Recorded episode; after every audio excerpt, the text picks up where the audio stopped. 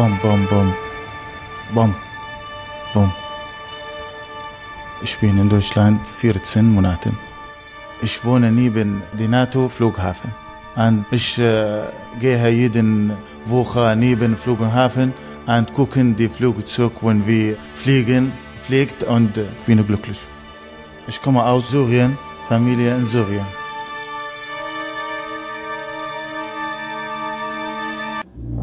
Levi Challi schiebt die Gardine zur Seite. Er wohnt direkt neben dem AWACS-Flugplatz der NATO in einem Flüchtlingsheim. In Syrien, seiner Heimat, soll die Frühwarnflotte den Luftraum überwachen. Manchmal läuft Levi Challi hinüber an den Zaun der Airbase und schaut den AWACS beim Starten und Landen zu. Wenn wir sehen die Flugzeug, wir sind glücklich.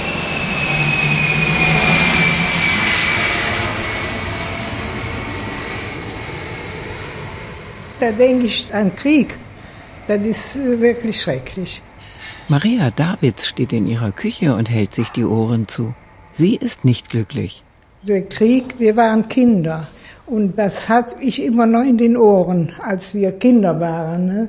Man ist damit verbunden mit dem Krieg. Und das erinnert mich immer daran. Das ist so laut in den Ohren, wenn die so nah drüber fliegen. Das ist für uns sehr, sehr schlecht. Franz Davids haut ein Ei in die Pfanne und Maria Davids nimmt Teller aus dem Schrank. Aachen, Düsseldorf, das war die Hauptfluchroute von den Engländern, wenn bombardiert wurde. Aber von der Lautstärke nichts gegen AVAX. AVAX ist lauter. 117 Dezibel.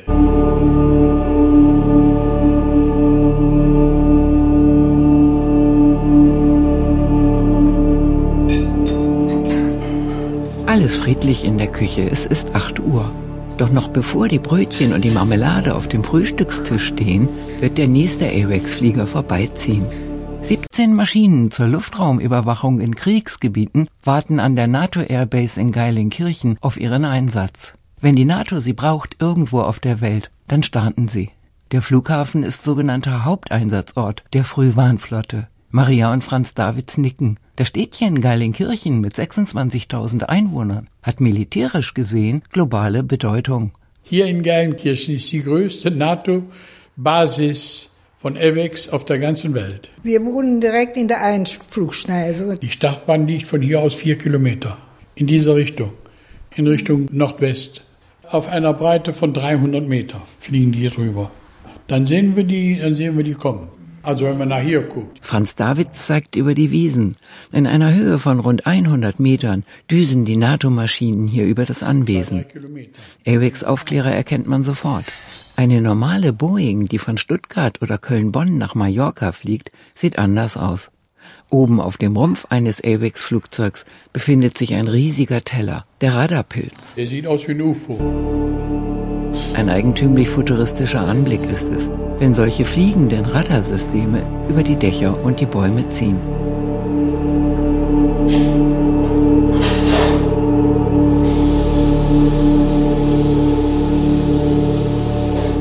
Das Schlimme ist, dass immer wieder die Flugzeuge ihre Bahnen drehen, wenn die zurückkommen. Vier, fünf Mal. Die Piloten absolvieren auch Übungs- und Trainingseinheiten über dem Luftraum des Städtchens. Landen, starten, touch and go. Also das merkt man dermaßen im Kopf, kann man sich nicht vorstellen. Dann denke ich oft, das sind Bomber. Die fliegende Truppe in der Airwax-Maschine ist nicht bewaffnet. Franz Davids schnauft.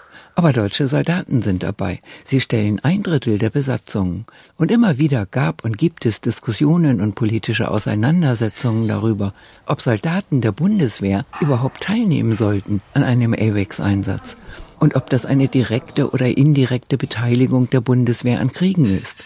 Während des Irakkriegs war das so, und seit die AWACS über Konya in der Türkei nach Syrien fliegen, wo sie Stellungen des IS und anderer radikal-islamischer Terrorgruppen lokalisieren sollen, gibt es wieder Debatten und Proteste. Kritisiert wird, dass die Aufklärer in der Lage sind, im Einsatzfall für angreifende Kampfflugzeuge die sogenannte Feuerleitung zu übernehmen, den Bombern den Weg zu weisen und damit unmittelbar der Kriegsführung zu dienen. Ja, man sieht ja immer, wo die fliehen. Ne? Dann kommen die hier schon ziemlich tief. Ne? Clara Spelz rudert mit den Armen. Im Geilenkirchner Seniorenheim Franziskus leben über 100 ältere Menschen. Clara Spelz sitzt mit anderen Bewohnern hinten in der Ecke des Speisesaals am großen Tisch beim Frühstück. Auch sie erlebt täglich, wie die Airwags morgens losfliegen und am Abend zurückkommen. Beim Landeanflug in der Abendsonne sind die Kondensstreifen der vierstrahligen Triebwerke leuchtend rot gefärbt.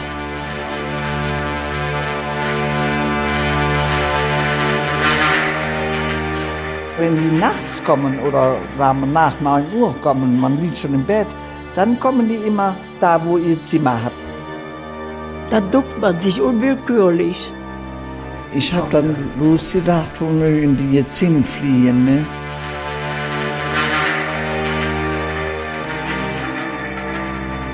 Das sind immer einzelne Flugzeuge. Und im Krieg waren das ganze Staffeln. Naja. Heinrich Dost muss auch mit den Airwags leben, seit er ins Seniorenheim gezogen ist. Und mit seinen Erinnerungen. Vorige Woche bin ich vor 71 Jahren als 18-Jähriger in Regensburg aus der Gefangenschaft amerikanischer entlassen worden. Ich war 1943 ein Jahr lang in Aachen-Wetterflack als Luftwaffenhelfer. Er schaut durch seine dicke Brille zum Fenster rüber. Und manche Geräusche, die bringen zwangsläufig dann diese Erinnerung wieder. Draußen tut sich was. Ah, Oh je, ja, ja, und das kommt so plötzlich ne? ja.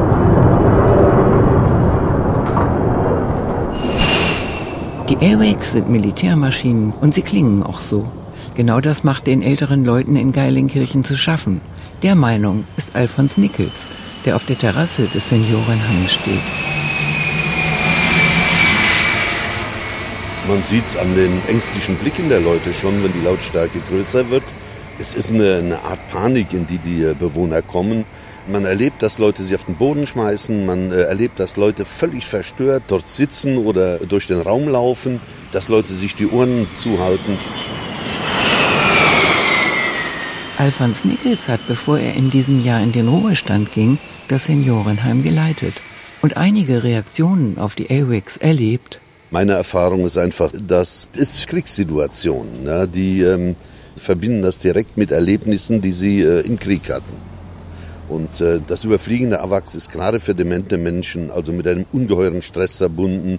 Und es ist ja nicht so, als wäre ein Erlebnis nach Überflug der Maschine vergessen. Sowas wirkt nach. Tage dauert das durchaus. Diese Flugzeuge kommen ja auch sehr nah über die Stadt.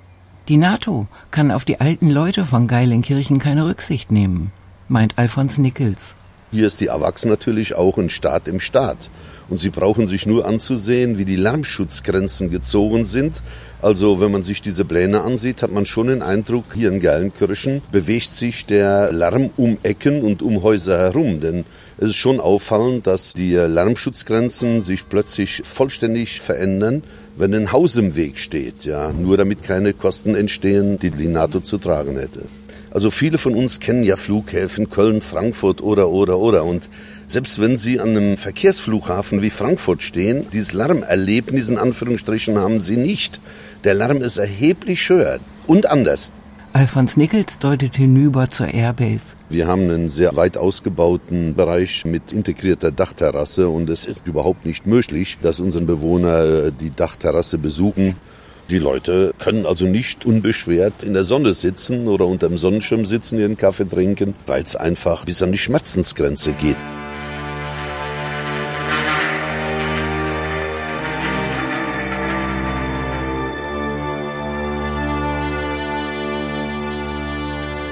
Es ist die letzte noch lebende Generation, die bewusste Erinnerungen an den Zweiten Weltkrieg hat, geboren in den 20er und 30er Jahren.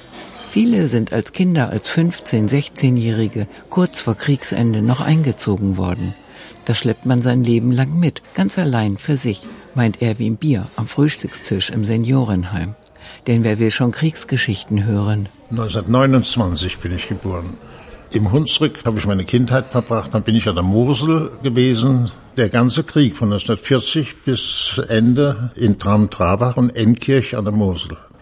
Und wollte mich noch einziehen auf die andere Rheinseite. Da sollte eine Truppe zusammengestellt werden, die mit Panzerfäusten und so noch den letzten Krieg mitmachen, den letzten Tage mitmachen. Da musste ich dann mitfahren. Ne? Ich als 15-Jähriger. Und da haben die Bombenteppiche abgeschmissen. Da ist ein Schulkamerad von mir, da haben sie nur noch ein Stück von der Jacke gefunden.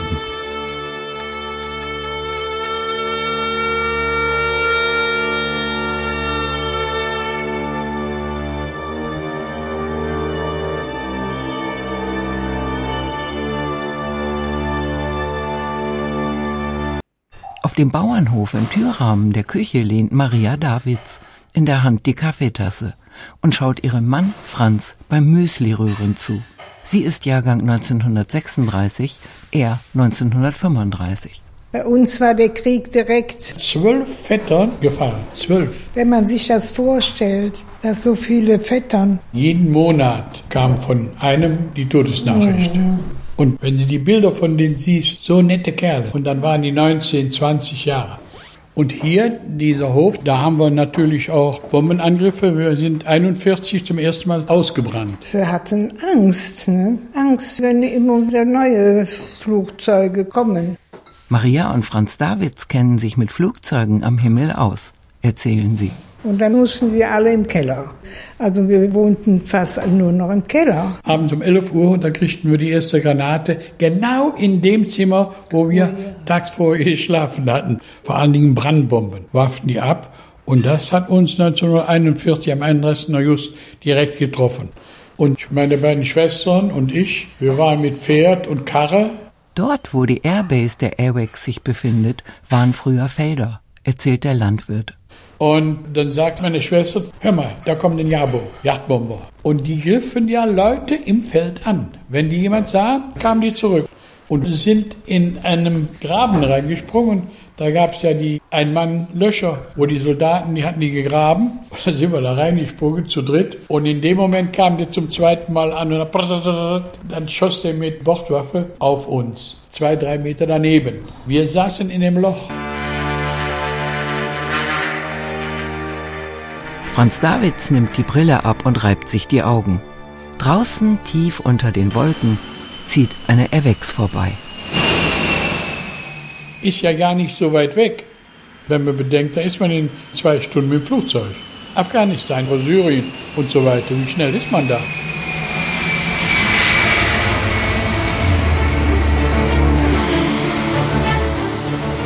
airspace here is very tight, so uh, lots of small nations. Das Flugwetter ist gut. Im Cockpit sitzen vier Soldaten, zwei Piloten, ein Navigator und ein Bordmechaniker. Uh, uh, Die Geschwindigkeit beträgt 800 Kilometer in der Stunde. Die Flughöhe 9000 Meter. Uh, Elegant liegt der AWACS-Flieger mit dem Teller auf dem Rücken über den Wolken in der Luft. Der Werbefilm der NATO soll gute Stimmung machen für den Aufklärer.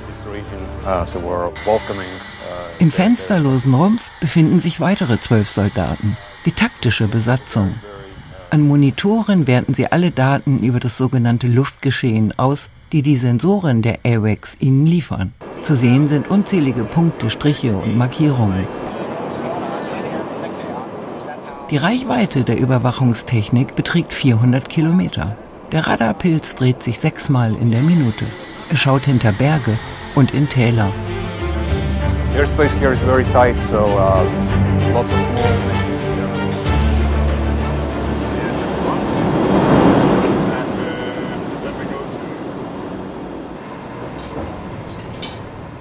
Meine Mutter, die hat immer aufgepasst. Die wusste genau, wo die hinflogen. Und wenn die Flieger wieder so tief sind hier, dann denkt man da wieder dran. Ne? Ein ganz komisches Geräusch war das. Das hat so gebrummt. Clara Spelz am Frühstückstisch im Seniorenheim streicht sich über die Locken. Jeden Tag sind sie da, die Geräusche des Krieges, ob man will oder nicht, meint sie, und schaut Heinrich Dost und Erwin Bier an. Ja, das, Räu das Rauschen, das habe ich heute noch in den Ohren. So rauschte das. Ne? Und dann kam ja das dumpfe Geräusch, wie die Bomben explodiert sind. Das waren schlimme Geräusche. Also fing was an zu sausen, zu heulen. Und wenn die ausschlugen, das waren derartige Geräusche. Das können Sie mit dem Wort Knall nicht erklären. Ein Rauschen, das ist mehr ein Rauschen. Bevor dann die Bombe dann den Knall, ekelhaftes Geräusch ist das. Die zischen und wenn die Mühlen aufschlagen, dann explodieren die. Dann gibt es den Geräusch, die Explosion. Ja. Das war mehr ein Rollen. Gepfiffen haben wir nicht so viel. So ein Zentner schweres Geschoss. So viel Blut habe ich noch nie gesehen, wie da geflossen ist. Wenn das explodiert, das ist ein Geräusch, also das ist nicht mit dem Gewitter zu vergleichen. Ja? So ein Knall gibt das. Nee, ich habe nur Rauschen gehört. Also ich muss sagen, ich habe ja durch den Krieg habe ich ja einen gewissen Hörschaden. Ich höre nicht alles. Das ist manchmal ganz gut.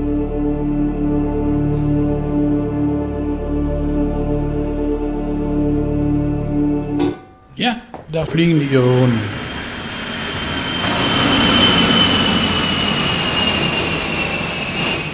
In der Küche in der Einflugschneise der Elwex steht Landwirt Franz Davids am Fenster und rollt die Augen. Das Geräusch, wenn man es schon so gut hört, dann erwartet man ja jeden Moment Stuka. Das hat man in den Ohren. Die Stukas, Sturzkampfbomber, setzte die deutsche Wehrmacht unter anderem gegen die ins Land vorrückenden Amerikaner und Engländer ein. An dem Tag, wo die Amerikaner da waren, kam schon von den Deutschen Beschuss aus der Luft. Und das waren die Stuckers. Die Stucker, der waren ja Sturzkampfbomber. Und wenn die runterkamen, dann hatten die noch extra ein Zusatzgeräusch, um die Menschen mürbe zu machen.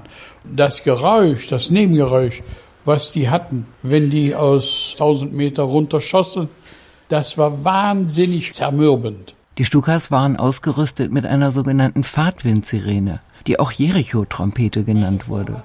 Durch den Fahrtwind beim Sturzflug ging die Sirene los und ihr schriller, schneidender Ton sollte Angst und Schrecken auslösen. Franz Davids hebt beide Arme in die Luft. In dem Moment, wo die denn auf die Erde zusausten, da ging das an.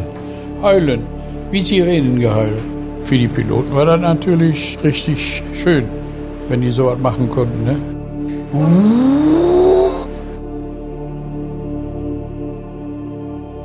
Manchmal NATO ein Sirene.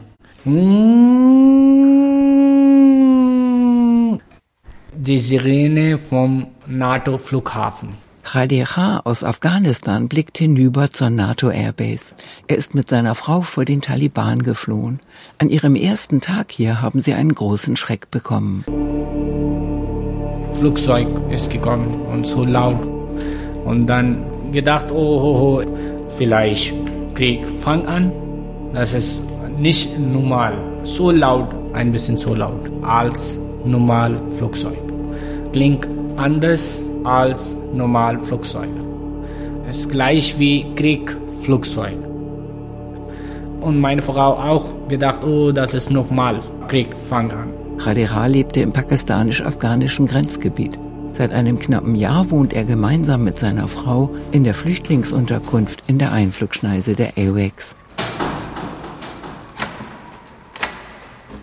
Ich habe Probleme mit äh, Terroristen und dann ich bin hier gekommen. Meine Frau auch ist da in Deutschland. Wir sind zusammen geflogen. Ich bin Journalist. Meine Frau ist Rechtsanwältin und ich habe ein Buch geschrieben über Terroristen in Afghanistan. In Pakistan habe ich geschrieben und dann wir haben viele Probleme und zwei, dreimal haben versuchen, töten uns und dann wir sind hier. Khadira hat mit Kollegen für ein Buch recherchiert in Afghanistan. Die Journalisten haben sich mit Taliban-Gruppierungen getroffen und versucht, ein Gespräch mit ihnen zu führen. Wir haben viele Interviews mit Terroristen, Talibans gemacht. Mein Chef auch war da. Ich bin mit meinem Chef immer mit. Wir haben gegessen, Abendessen zusammen in einem Restaurant und wir haben gesprochen zusammen. Wir haben viele Fragen, viele gefragt, aber sie haben nicht gegeben ganzen Antworten. Ich habe gefragt, was ist Problem von euch, von Terroristen? Und er hat gesagt, wir wissen alles und du weißt nicht. Wir haben nie gemacht alles falsch. Amerikanische Army sind gekommen und alles toten. Army hat angefangen und dann wir sind zurückgeschossen. Während. Punkt.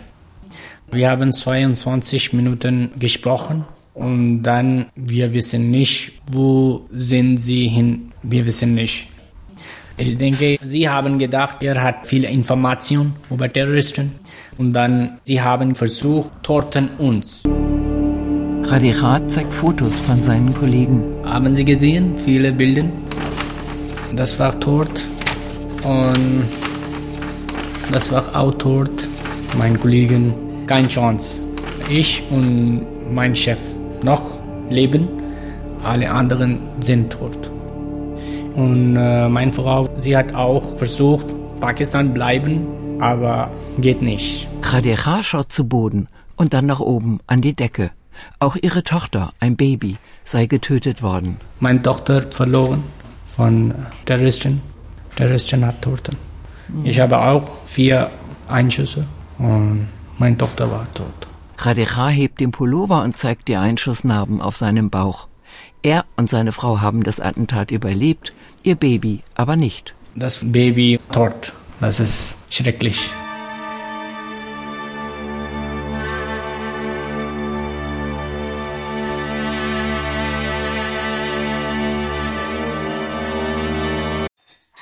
Der Krach der Airwax, ist das nun guter oder schlechter Krach? Das muss man ertragen. Im Seniorenheim, im Speisesaal ist man sich nicht einig. Vielleicht hilft die Frühwarnflotte ja, Kriege zu verhindern oder zu beenden. Erwin Bier haut auf den Frühstückstisch und Heinrich Durst, der ihm gegenüber sitzt, zuckt mit den Schultern. Ja, es ist so, Sie sind ja hier als Abschreck, die Airwax. Wir müssen davon ausgehen, dass Sie eine Überwachungsfunktion haben, die uns letztendlich zugutekommt. Erwin Bier ist das egal. Und dem Bauern Franz Davids in seiner Küche in der Einflugschneise auch. Wir sind, ich bin absolut dagegen. Manche Leute sagen, von irgendwo müssen die AWACS ja fliegen. Doch das Argument lässt Franz Davids nicht gelten. Also wenn morgen früh in der Zeitung stehen würde, alle AWACS-Maschinen sind abgebrannt, dann würde ich für Freude 100.000 Euro an armen Leute. So viel ist mir das wert.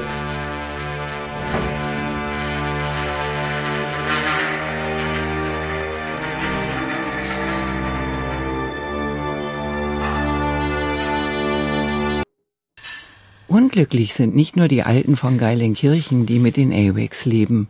Es gibt Konflikt- und Traumaforscher, die der Meinung sind, dass moderne Terrorkriege mit militärischen Operationen nicht zu beenden sind. Landwirt Franz Davids zuckt mit den Schultern. Wir kommen nicht weiter.